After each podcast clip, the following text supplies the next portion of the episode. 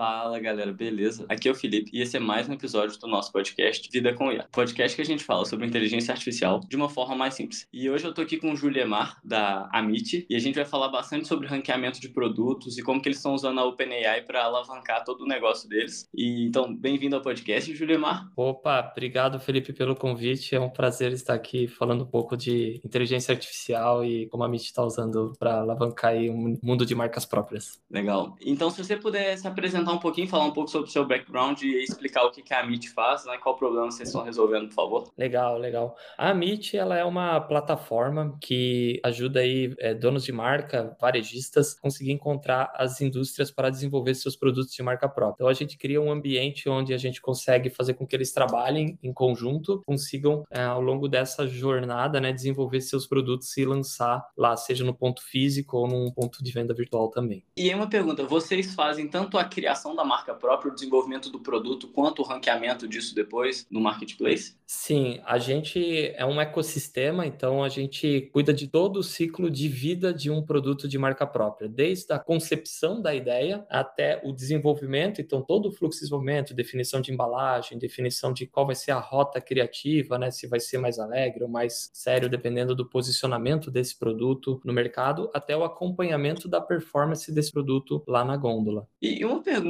não ligada a IA, mas quando vocês tiveram que pivotar para chegar nesse produto final? Porque eu imagino que isso não foi a ideia inicial. É, a Meet, ela existe já há sete anos, então ela começou, na sua essência, ela começou com um marketplace, mas claro que no começo a gente, com muita força de vontade, né, e dos nossos é, sócios fundadores, eles que resolviam é, isso em vez de ter tecnologia, né? Mas sempre se teve a visão que modelo de negócio, sim, era um marketplace. Então, é, o que foi acontecendo é que ao longo da jornada foi ficando cada vez mais maduro qual era o tipo de plataforma que a gente queria. É, e ano passado, quando a gente recebeu o investimento, aí sim se consolidou toda essa visão de plataforma e marketplace e ecossistema. Entendi. E logo antes da gente entrar nessa parte de A, como que está estruturado o time de vocês? Porque eu imagino que deve ter uma galera que trabalha em produto mesmo. Como que está essa área de tecnologia nessa parte de A? Quantas pessoas vocês têm? Quais são as funções delas? Legal, legal. Hoje, dentro da MIT, a nossa área toda de tecnologia e produtos são aproximadamente umas 40 pessoas, hoje desenvolvendo todo esse ecossistema e essa plataforma. No entanto, na parte de dados, né, a gente entende que dados é super relevante. Hoje a gente tem aí quase que 10 pessoas atuando só nessa frente de dados. Em especial com inteligência artificial, aí sim a gente tem dois cientistas de dados aí que estão construindo o, a, o nosso motor aí de inteligência em cima de classificação de produtos. Entendi. E o quão difícil está sendo contratar essa galera? É um grande desafio, né? O mercado, a gente tem muitos profissionais muito bons no mercado, mas tem um desafio aí que é entender também um pouco desse ecossistema, né? Principalmente de varejo, né? Falar de SKU, sell-in, sell-out é bem difícil, mas a gente conseguiu aí é, trazer os dois cientistas de dados que hoje nós temos no time, eles vieram de empresas consolidadas aí de marketplace. Então, Entendi. a gente conseguiu aí achar os profissionais que precisava. Legal, legal. O que não é tão fácil, né? Porque não. tem uma galera que eles falaram que contratar o time de tecnologia estava sendo muito difícil, tanto no Brasil quanto no exterior. É, Lá na nossa empresa mesmo a gente tem uma super dificuldade. Mas Sim. enfim, agora vamos entrar mais nessa parte de inteligência artificial. Eu tenho certeza que no marketplace vocês usam muita coisa, mas na parte de desenvolvimento de produto, eu imagino que dê para usar algumas coisas de inteligência artificial não tão triviais assim, como por exemplo, ah, ver quais produtos estão performando melhor e daí que vale mais a pena a marca ter esse produto próprio e tal. Vocês usam alguma coisa de ciência de dados e IA na parte de desenvolvimento de produto? A gente tem feito alguns experimentos é, recentes para o cliente ter uma prévia de como vai ficar a carta gráfica ou como ficaria aquele produto dele. A gente fez alguns testes é, recentes é, de geração de imagens de produtos Ah. com a marca dele. Então a gente fez alguns testes nesse sentido e também a gente fez alguns testes relacionados a atendimento, como se fosse um chatbot, onde ele faz algumas perguntas e igual você faz perguntas para o chat GPT, é um chat GPT que conhece muito de marca própria e aí ele consegue ali é, apresentar respostas direcionadas a esse mercado. né? Entendi. E aí, para criar esses dois produtos, eu não sei se são produtos já existentes ou ainda estão em fase de desenvolvimento, mas você pode entrar um pouquinho mais a fundo nas tecnologias que vocês estão usando? O nosso, o, o, o, o de desenvolvimento de respostas, a gente está usando o OpenAI com o ChatGPT mesmo, Aham. tá? Então tem, tem ajudado bastante. É, e o gerador de imagens a gente está experimentando testando as ferramentas que estão no mercado. Não teve nenhuma ainda que ganhou o nosso coração, né? A mais famosa que é a, como é que é o nome? Agora esqueci aqui é a da Stability. Não, a, a que usa o Discord. É... Ah, o, o Midjourney. O Midjourney, é. é. Foi o que mais se aproximou, mas ainda depende de você ter o Discord. Eles ainda não têm uma API muito madura, então a gente Entendi. ainda não conseguiu trazer isso para dentro da plataforma. Mas o nosso, no nosso laboratório de inovação, o pessoal está fazendo teste sim. Legal. Vale a pena usar o ChatGPT? Tipo assim, o custo não fica muito grande para fazer esses prompts para esse chatbot, porque um dos maiores problemas do ChatGPT é o custo, né? Sim, sim. É, a gente tem, tem muito essa limitação do, dos tokens, né, que, que a gente envia. O custo para o nosso atual momento tem ficado dentro do que a gente espera, muito porque a gente está fazendo cache. Então, principalmente na parte que é onde a gente está realmente desenvolvendo o, o, nosso classificador de produtos, a ah. gente roda uma vez cacheia e depois no cache, quando vem um produto naquela linha, primeiro a gente valida contra os nossos cache antes de pedir para ser feita essa classificação. Entendi. Então é meio que tipo assim, você já tem várias perguntas e daí se for uma pergunta similar, você já usa a resposta daquela lá. É, exatamente, exatamente. Entendi. Pô, legal. E aí agora se gente... você tem mais alguma coisa para falar sobre o produto que vocês estão usando antes da gente entrar no marketplace? Porque eu imagino que no marketplace vai ter muita coisa. Não, acho que de, de produto a gente, a gente vem experimentando, né? Então, é, todo dia lança uma nova tecnologia. O que a gente tem tomado muito cuidado ali é para a gente não se distrair com tanta coisa que está saindo no mercado de IA, né? E, e, focado no que realmente gera resultado para a MIT também, né? No curto prazo e no, e no médio prazo. Então, existe ali uma linha que a gente deixa né, de uns 10, 20% para coisas mais longo prazo, inspiracionais, testar, mas o nosso 80% é resolver realmente os problemas do dia a dia aí dos nossos varejistas e focar principalmente é, no marketplace, tá? Entendi. Então, pô, agora bora entrar nessa parte do marketplace. Qual que é a aplicação mais legal que você tem para falar? Cara, o que eu tenho mais legal para falar é o nosso processo aí de classificação de, de produtos. Ele nasceu por uma dor muito interessante que o próprio mercado tem. Quando a gente vai para o mercado consultar grandes players aí que trazem dados de performance de produtos, né, a gente vai ver que eles vão sempre trazer dados aí de marcas já consolidadas, ou os dados vão estar bem poluídos, né, por marcas muito consolidadas aí no mercado, as marcas mainstream que a gente tem aí é, e consome no dia a dia. E marca própria é algo que está sempre ali num outros, né? Então, dificilmente tem ali um drill down muito forte em marca própria, ela se mistura ali com outros e acaba não as pessoas não tendo a visibilidade correta sobre a performance desses produtos. Então, a gente com essa dor na mão, a gente falou, bom, vamos aqui então com base em todos o ecossistema que a gente tem, os dados que a gente tem, montar um processo de que a gente consiga classificar melhor esses produtos e conseguir entregar insights sobre a performance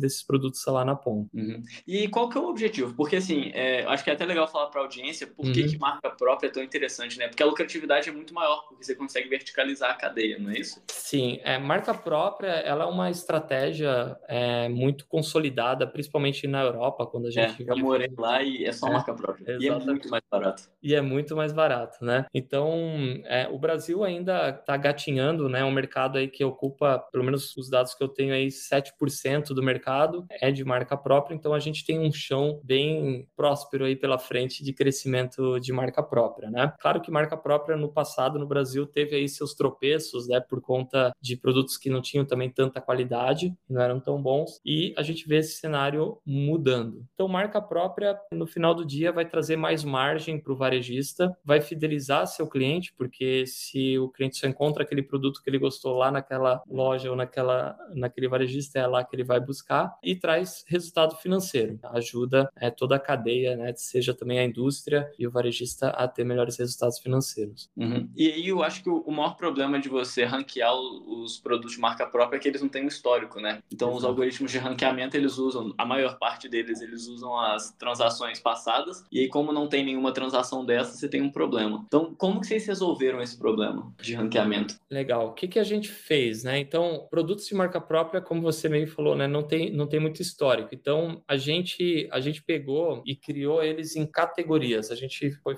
categorizando esses produtos, né? Então o que é uma categoria, né? É igual a gente pegar ali um achocolatado e dizer que ele ele começa lá na categoria de bebidas, né? É, bebidas em pó e achocolatado sendo um dos níveis ali. Então a gente fez, a gente criou esses níveis, essa categorização em níveis de, dos produtos e o nosso algoritmo, ele com base na descrição do produto, ele consegue identificar qual é a categoria que ele se encaixa, né? Hum. É, e aí, assim, a gente consegue pegar esses dados de vendas, que daí vai ser dados históricos também, e vai, e vai conseguir plotar isso para dizer, ó, se você adicionar é, esse produto dentro do seu sortimento, você tem um potencial de ganho de margem de mais dois pontos percentuais do que manter as marcas que você já tem dentro do sortimento, só elas, né? E aí a gente diz até o nível que tem que colocar. Ah, deixa essa marca como primeiro preço, essa marca como marca target de referência e posicione a sua marca própria nesse range de preço aqui é, e a gente consegue entregar para ele qual é o potencial de ganho ali na frente. Legal, porque eu acho que um trade-off interessante desse problema é que assim, como a pessoa não conhece a marca ainda, talvez a probabilidade de ela comprar seja menor. E como você está só mostrando o da marca própria, ela vai simplesmente sair do seu site e não comprar nada. Então, às vezes seria melhor você ter uma lucratividade, né, uma margem um pouco menor, mas você teria um volume de venda maior. Como que vocês gerem isso? Porque eu imagino que deve ser um problema que vocês lidam aí, né? É, tem que é, ter um ponto interessante, né, nesse processo todo do, do até do nosso marketplace, né, que o nosso marketplace é um marketplace de projetos de marca própria, né? Então, a venda em si no final do produto, ela fica lá na, na no, no ponto físico do varejista, né? Entendi.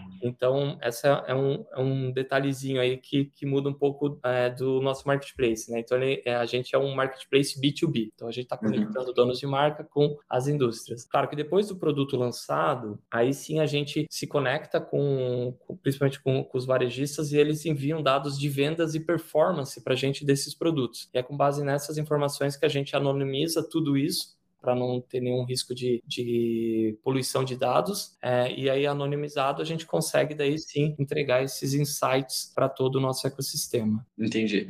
E um outro problema que eu, eu não sei se vocês tratam, porque como é, é, é, B2B, igual você explicou, vocês têm o problema de categorizar produtos sem categorias? Tipo, você falou um pouco de usar o texto, mas também usar a imagem do produto para colocar eles em diferentes categorias lá para você poder oferecer? Vocês têm esse problema? Esse problema ele existe, mas hoje, pelo pela descrição do produto, a gente consegue ter um índice de assertividade aí de 98%, tá? Entendi. É, então, a gente entende que para a imagem aí seria o nosso sonho de chegar em 100%, né? Talvez a gente avance nisso, mas hoje com, com as descrições desses produtos que os próprios varejistas colocam, a gente consegue chegar num índice de assertividade aí de 98% do, dos produtos. Os que a gente não acerta, daí a gente manda para um flow, que a gente chama que é um flow de curadoria, onde ah. uma pessoa dá ali a curadoria e aí retreina, né, todo o nosso processo que, ó, esse é o jeito certo de interpretar esse tipo Entendi. de produto, tá? E, e, você pode entrar um pouco mais a fundo em como que o modelo é treinado, que modelo vocês usam, se é um problema de clusterização, ou se vocês já tinham dados anotados já antes e fazem uma classificação talvez semi-supervisionada? Isso é bem interessante, tá? A gente gente classificar produtos é um é algo assim que todo mundo está tentando fazer e a gente chegou à conclusão que a gente tentou fazer um primeiro modelo onde a gente queria treinar o modelo e falar é, é assim que faz, mas a uhum. gente descobriu que nem a gente sabia como tinha que ser. Uhum. E aí o que a gente está fazendo nesse momento, a gente está usando a própria OpenAI e a gente está envia para eles ali o, o, as descrições dos produtos e, e os tokens de possíveis categorias e ela vai devolvendo para a gente como ela categorizou e a gente vai assumindo que a categorização que ela está fazendo é a certa. Então a gente está uhum. meio que criando a primeira base categorizada para aí sim, num futuro próximo, a gente usar essa base que a gente está construindo de como se fosse a base ponto de partida, ser Entendi. utilizada para fazer futuros treinamentos para aperfeiçoar o modelo. Então vocês não têm nem ideia do que, que a OpenAI está fazendo interno para enviar isso para vocês? a gente não é um, num sentido de, de no detalhe, né? Entendi. Mas a gente consegue fazer, a gente envia para ela alguns modelos de, de comparação, né? Então a Entendi. gente fala assim, ah, eu quero esse produto e, e tem que sair desse jeito. Então se não sair daquele jeito, a gente é, vai melhorando o prompt para sair como a gente quer que aquela categorização saia, tá? Entendi. Foi interessante porque quando você estava,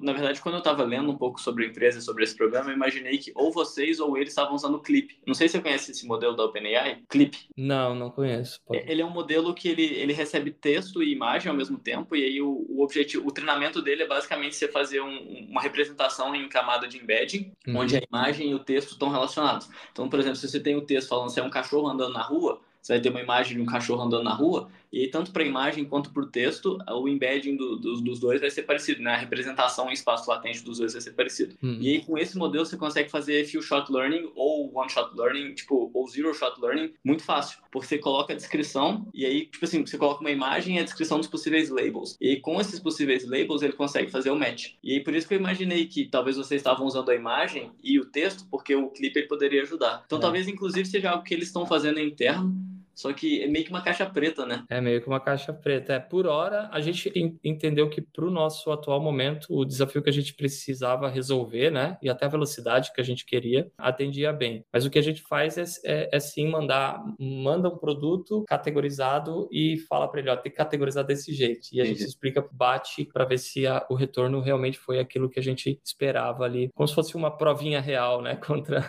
o OpenAI ali. Não, e é legal de ver porque eu nem sabia que a OpenAI fornecia fornecia esse tipo de, de, de, ferramenta, né? Que, tipo assim, eles meio que. Não é só as APIs que eles só usam, mas talvez seja um trabalho de gente mesmo lá fazendo alguma coisa, não sei. Não sei se tem um algoritmo que faz isso sozinho, mas é interessante isso. É, é a gente por enquanto a gente está é, usando ali e, e, aí o que está saindo fora a gente daí classifica manualmente e cacheia isso para a gente. Entendi. E aí, além dessa parte de, de ranqueamento de produtos, pesquisa de produtos, tem alguma outra coisa, como por exemplo, previsão de venda, gestão de estoque, que vocês também fazem? Esse a gente utiliza mais é, os nossos dados históricos, então como é que funciona todo esse processo, né? Então a primeira dor é classificar esses produtos para a gente dizer que o mesmo produto que é vendido no A, no B e no C, ele representa essa categoria. Depois que a gente chegou nessa, nesse ponto em comum, né, de, de todos esses produtos e principalmente produtos de marca própria, aí o que, que a gente faz? A gente pega e consegue pegar daí todos todos os dados históricos de consumo, venda e tudo mais, né? E aí a gente consegue criar dashboards com modelos de projeções de vendas passadas com vendas futuras. Então a gente consegue identificar ali curva de sazonalidade, é, mas tudo isso daí já usando mais data analytics e data science, é nada muito sofisticado com relação a isso. Entendi. E aí, como que funciona a parte de proteção dos dados? É, vocês podem usar vendas de um cliente para gerar insight para o outro? Por exemplo, entender a sazonalidade de um cliente que já está na base para prever essa mesma sazonalidade para um cliente novo que é parecido. Como, como que funciona isso? É, hoje a gente não, não faz isso, a gente, cada cliente ele é um cluster, então é, basicamente o que, que um cliente se aproveita do outro do cluster é só a categorização que eu já fiz ali uma, uma pré-classificação, né? Então, se dá um exemplo aqui, né? Se um cliente vende um achocolatado X é, lá e o outro vende achocolatado X aqui, só que lá ele escreveu de um jeito diferente desse, eu consigo reaproveitar só para dizer que a, a categoria dele é achocolatado, só só isso. Entendi. Mas dados de vendas, a gente, a gente ainda não faz cruzamentos, né? a gente não tem essa, essa permissão até, a gente não, não, não, não, não traz, né? Então a gente simplesmente, cada cliente ele é um cluster e a gente consegue comparar ele com, com ele mesmo. Aí sim o que a gente traz é alguns dados de, de mercado, né? Então a gente tem uma parceria com a Mintel, né? Tem dados de, é, de Nielsen, em alguns casos, que daí a gente consegue cruzar com essas informações para gerar insights mais relevantes para ele. Entendi. Não, mas mas isso é interessante porque eu acho que é um problema que está vindo à tona nos últimos anos, porque esse aí é um problema que as Big Techs já tinham uns 4, 5 anos atrás. E eles criaram uma área, não sei se você conhece, chama Federate Learning, yeah. que é aprendizado federativo, eu acho. É. E aí, tipo, é você anonimizar os dados de maneira que e os dados nem saem do próprio cluster, mas você consegue mesmo assim treinar os algoritmos. Isso aí é uma parada que talvez seja interessante para o futuro, né? Talvez seja nos 20% que você falou para o longo É,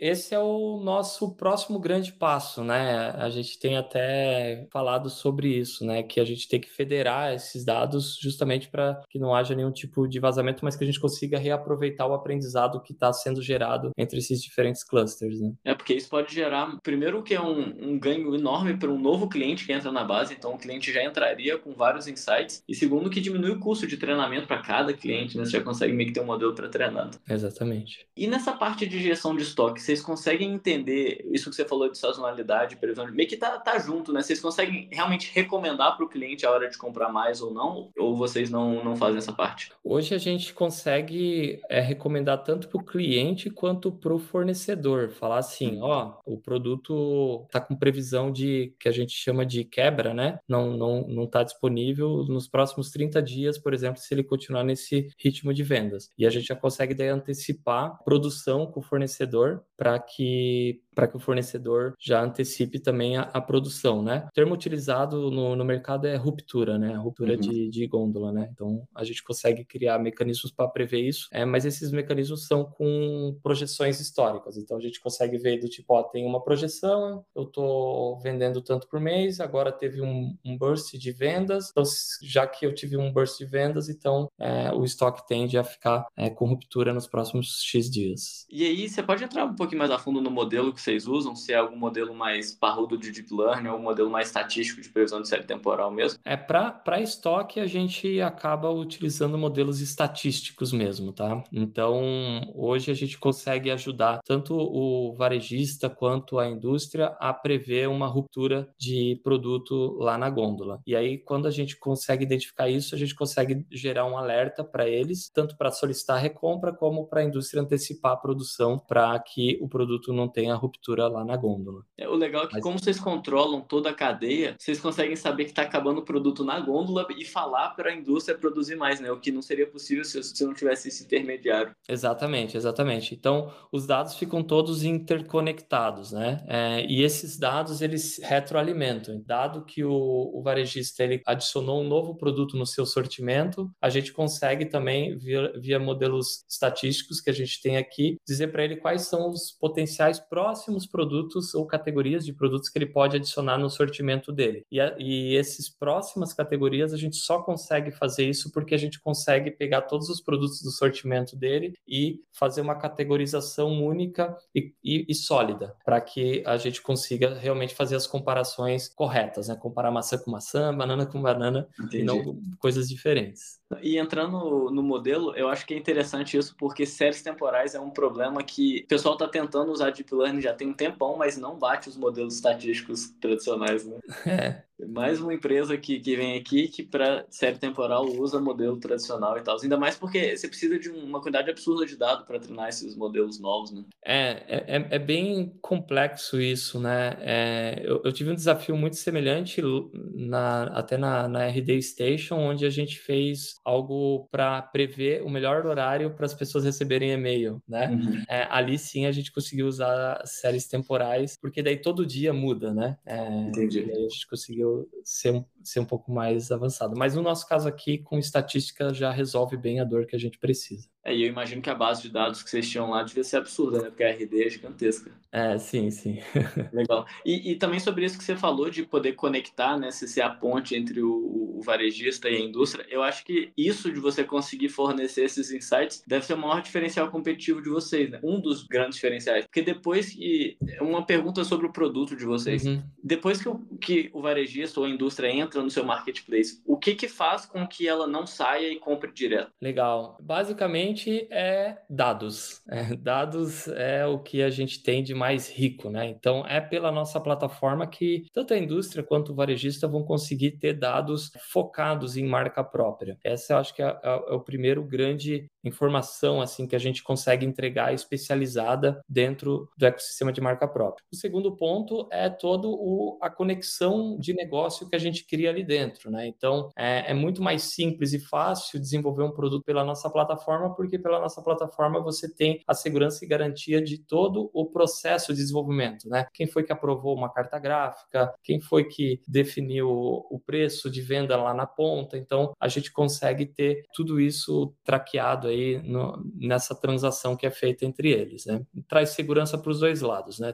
traz segurança tanto para o varejista quanto para a indústria, é, tanto de regulação quanto de prazos e, e processo de desenvolvimento. Entendi. E aí, vocês estão no mercado brasileiro. Vocês pensam em expandir e o quão difícil seria expandir é, o produto de vocês? O, a gente hoje tem sonhos, ambições, né? Sonho, a gente chama aqui dentro de o nosso sonho grande, sim, é América Latina e quem, quem sabe o mundo também. É claro que nesse primeiro momento o Brasil ele é o parque fabril da América, né? Sim. Então a gente acredita que a gente está muito bem posicionado. A gente acredita que é, o Brasil ainda tem muito muita, muito chão pela frente, é, mas naturalmente eu vejo aí no, no futuro a gente indo para países como Colômbia, México, né, que são aí também os, os dois maiores, né, que somados com o Brasil aí dá mais de 60% da população da América Latina, é, a gente é, em algum momento já avançando para esses dois países, tá? Entendi. Isso aí é uma coisa que eu acho, assim, às vezes até um pouco engraçado do, do mercado brasileiro e tal, porque a gente foca muito no mercado interno, né, quando, quando as startups abrem. Acho que tá um pouco porque o nosso mercado é gigantesco, né, igual você falou, mas eu acho que, assim, não tô falando do, do caso específico de vocês, porque ele é muito focado em indústria e tudo mais, então você tem que entender bem do, do negócio local. Mas, por exemplo, a empresa que eu trabalho lá na França, é, a gente não tem cliente na França, a gente tem cliente na Ásia, nos Estados Unidos, na América Latina, na, na África, agora tá tendo primeiro cliente na Europa, mas só, uhum. tipo assim, o país que a gente está, que é a França, não tem ninguém. Então, tipo, essa visão europeia de que por que, que eu vou ficar só aqui se eu tenho o mundo inteiro para expandir? E a visão brasileira é mais focar no mercado interno, porque já é um mercado muito grande. Eu acho, eu acho essas visões interessantes. É bem interessante, né?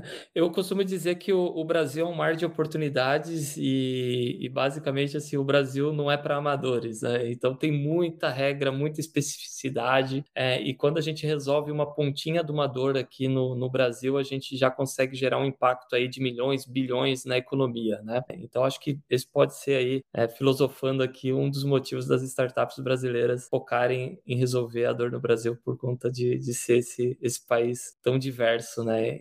E, é um, e, é, país... e é um país continental, né? Se a gente for pensar, né, comparado ao tamanho até de, de outros países, ele é um continente, né? Quando se pensa no Brasil, a gente está pensando num continente salvo as devidas proporções aí. Né? Sim, sim. Não, e tipo assim, se as startups estão focando aqui estão tudo virando unicórnio, quer dizer que, né, tá, tá tudo certo. tá funcionando, tá funcionando. É, isso é legal. Mas aqui, Juliamar, você tem alguma outra coisa interessante, algum outro ponto que, que seria legal passar para a audiência que, que vocês estão utilizando inteligência artificial aí dentro da MIT? Cara, eu acho que do que a gente tem utilizado aqui é mais, né, é mais focado nessa parte de classificação de produtos, né? Eu acho que eu tenho alguns números aqui só né, para dar um pouco dessa dimensão, né? Então a gente hoje classifica mais de 2 milhões de SKUs distintos é, dentro do nosso ecossistema e esses 2 milhões de SKUs distintos eles geram mais ou menos 2.200 categorias de produtos. Caraca. Então, então é um, é um trabalho bem complexo que a gente faz é, e que ali na ponta a gente consegue daí com, entregar é, qual vai ser o share de marca própria para o mercado, qual vai ser a margem e potencial de margem que esse varejista vai ter se ele colocar uma marca própria ali e o crescimento também dessa categoria, né? Então a gente consegue dizer para ele, ó, essa categoria ela vem numa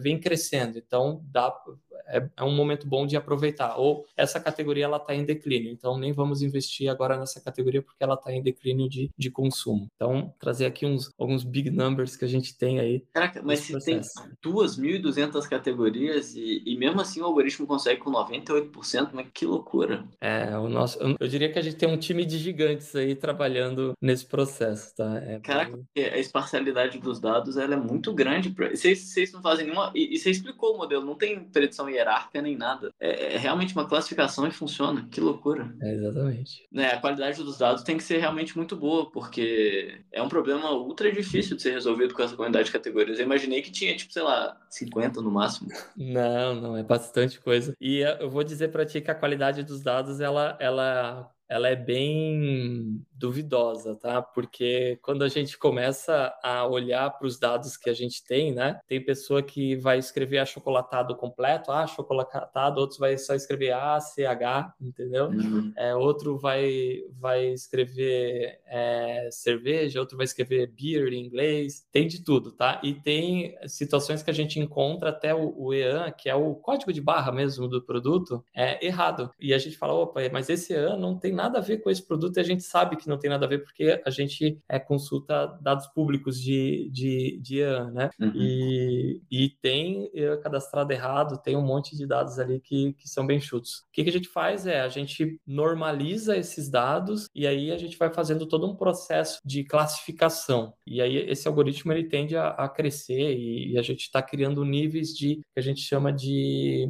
como se fosse é, consenso, né? Então, meio que, tipo, ah, esse algoritmo deu essa categoria, esse deu Legal. essa. Ali na frente a gente cria meio que um consenso para. Um ensemble, né? Que é. faz para ganhar a competição. Exatamente. Pô, legal. É, são diferentes estratégias. Por isso que eu comentei contigo que no futuro, quem sabe, imagem também entre, porque imagem é. pode ser um desses defini definidores também que ajuda a, a dizer qual, qual que vai ser o algoritmo vencedor. Né? Porque, por exemplo, se você pensar no treinamento do clipe, se você tem um achocolatado escrito achocolatado e um achocolatado escrito ACH, a representação dos dois fica igual, né? Por isso que o modelo, ele... E, é doido que vocês não estão usando a imagem e funciona mesmo assim. Exatamente. Só com texto o modelo conseguiu aprender. Pô, legal. E, então, eu acho que era isso a, a maior parte das perguntas que eu tinha para fazer. Você tem, além desses big numbers que você acabou de passar, você tem a última, alguma última coisa que você gostaria de passar para a galera? Tipo, contactar a Meet, quem que é o mercado, né? Que pessoal poderia contactar vocês para talvez contratar o, seu, o serviço de vocês? Bom, é, a Meet é uma plataforma, então, né, amit.com.br, lá tem todas as informações sobre, sobre a nossa plataforma. É, quero agradecer você aí pelo, pelo convite, pelo bate-papo. É, e